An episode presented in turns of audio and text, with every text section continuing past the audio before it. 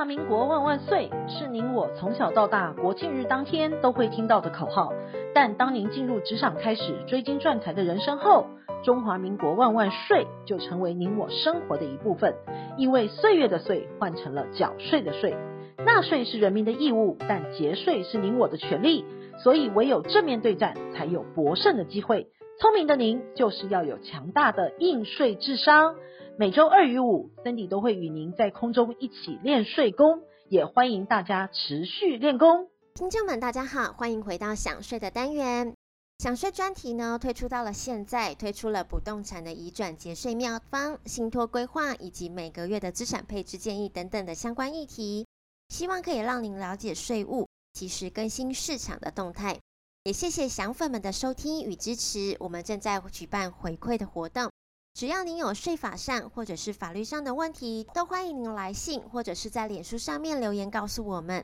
具体写下您的问题以及需求。一经采用播出，我们将赠送《传财家业世世代代》一书，让您的税务知识更上一层楼。想要了解更多省税妙招与市场的动态，请订阅享税 Podcast，并追踪卓越的粉丝专业。我们会在上面呢提供最新的税务重点以及市场的脉动，让您成为市场的领航人。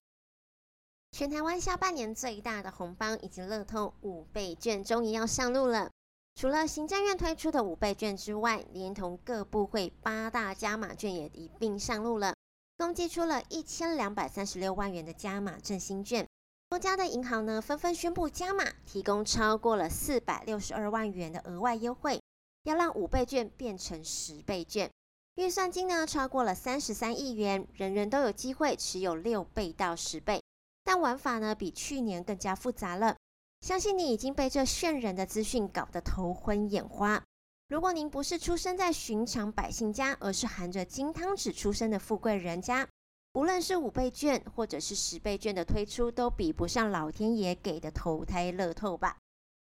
近日新闻媒体报道，日本最新的潮流语为“父母扭蛋”，在日本的社交平台上引起极大的回响。日本的年轻人呢，纷纷使用这个潮语表达对父母的不满。到底“父母扭蛋”是什么呢？就是指出生在什么样的家庭，拥有怎么样的父母，都不是自己能选择的，就如同扭蛋一样，全凭运气。投胎到的家庭到底是金蛋还是鸡蛋的感慨。根据财富研究机构 X 研究所的一份研究报告显示了，全球最有钱的前五十名的富豪，超过三分之二都是白手起家，并创造出全球知名、最具影响力的企业。根据瑞银发布的亿万富豪调查报告中也显示了，全台四十万名的亿万富豪当中，有二十七位是白手起家，占六十八趴，比欧洲、中东以及非洲地区的六十一趴，以及美国的六十七趴都还要高。此调查报告呢，对亿万富豪的定义是指拥有超过十亿美金，也就是约新台币三百亿元以上的资产人士。所以人定胜天是有道理的，加油吧，让正在拼搏财富而努力的我们点个赞。但富豪家庭也非全部都高枕无忧的，经常关注新闻呢，也常听到有钱人无聊家族争产的戏码，也不能说完全是有钱人的戏码。只要家中有点钱，大家就是要争。但是小明真的是希望少奋斗几年，但是亿万家族真的就是小康家庭，我们难以想象的数字，就是一生也花不完的钱，但就是要争。国内有许多公司呢，都是家族企业，随着家族开枝散叶，后代持股分散，彼此不和的情形也随之增加了。家族成员间呢，为了经营权、事业分配权等产生内斗。除了上周我们提到的王永庆家族、长隆集团之外，食品大厂的泰山这几年也时常传出经营权的纠纷。老字号饮料厂黑松过去也曾因为家族内讧爆发了经营权之争。近期的国内家族企业内斗的状况层出不穷。国内最大的低温仓储业者玉国冷冻第二代兄弟鬩墙了。去年四月，弟弟杨长杰阵营发动了奇袭。改派玉国大股东德昌国际法人代表，一举将哥哥杨连发拉下了董座。家族间的内讧引发了经营权的纠纷，最后改由弟弟杨长杰的阵营获胜了，推举第三代杨玉伟担任玉国的董事长。另外，国内的轮胎龙头正兴的创办人罗杰在一百零八年辞世了。由于呢生前他已经交棒给次子罗才仁，没想到去年正兴股东会董监事改选前夕，市场里传出罗才仁遭家族成员逼宫，董事长之位不保。事后罗才仁被拉下了董座，由罗杰的次女罗明仪的夫婿陈荣华接掌了公司。最新呢，就是今年的东元集团父子之争闹得沸沸扬扬的，都是金汤匙家族中的汉事。难道家族传承就没有解药可以富过三代，又能百业兴盛的吗？更重要的是家族的团结，代代子孙各谋其位，并共同掌理事业经营权之事的愿景可证吗？答案是 yes。迪卡侬进军台湾市场已经有数多年的时间了，现在已经成为运动时尚的选择以及假日全家购物的选项之一。但是您知道迪卡侬背后的穆里耶兹家族已经传承到第五代以及第六代了吗？根据一百零八年八月初彭博社最新的资料显示，在一百零八年全球最富有的家族排行榜当中，穆里耶兹家族位居第十八名。家族财富累计有三百三十亿元的美元之多。穆里耶兹家族也是欧洲最大的家族体系。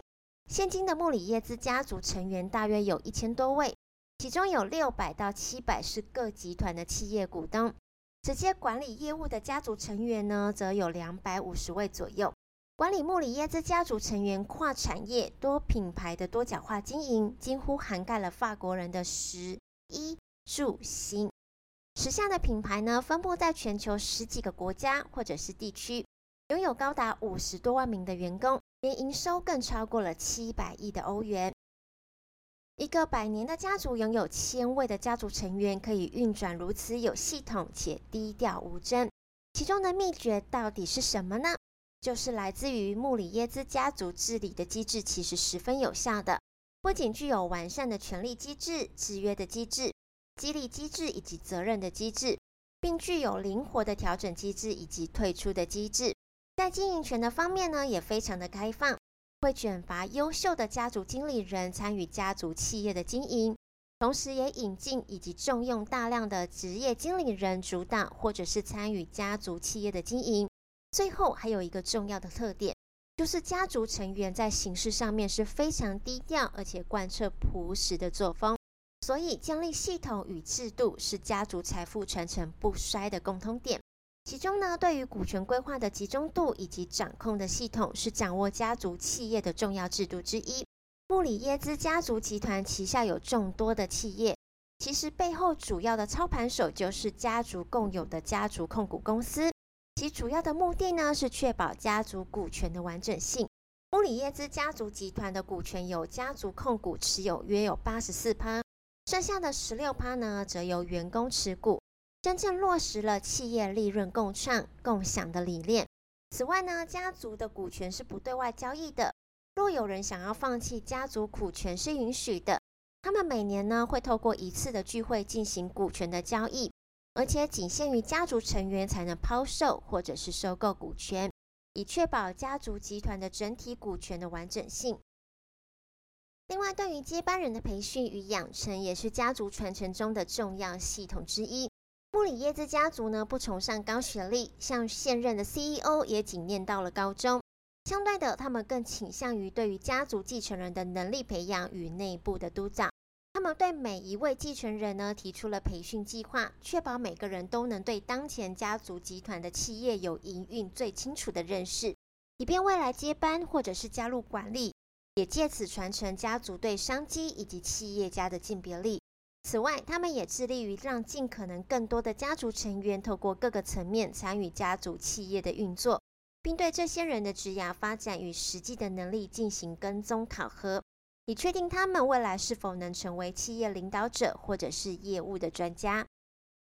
在穆里耶兹家族的家族宪法当中有提到，钱是很公平的。它用来奖励每个人勤奋的工作，并且再用来投资。这句话深切反映出穆里耶兹家族的价值观。出生于穆里耶兹家族的孩子，即使有了血缘关系，但还没有拥有分配家族企业利润的资格，必须要等到他们二十岁成年之后，透过自己工作赚来的储蓄，才能申请买进第一笔家族股权，成为穆里耶兹家族企业的股东。意味着家族成员需要先自立，才能获得家族成员的认可。如何让子孙们重视金钱的价值，在犹太人的传承经典当中也列为重要的教育以及信念。含着金汤匙出生，或许是老天爷给的彩蛋，但是要能创富与为富，才有资格保有金汤匙的光芒。不要能代代相传，不靠努力与智慧，也是无法实现的。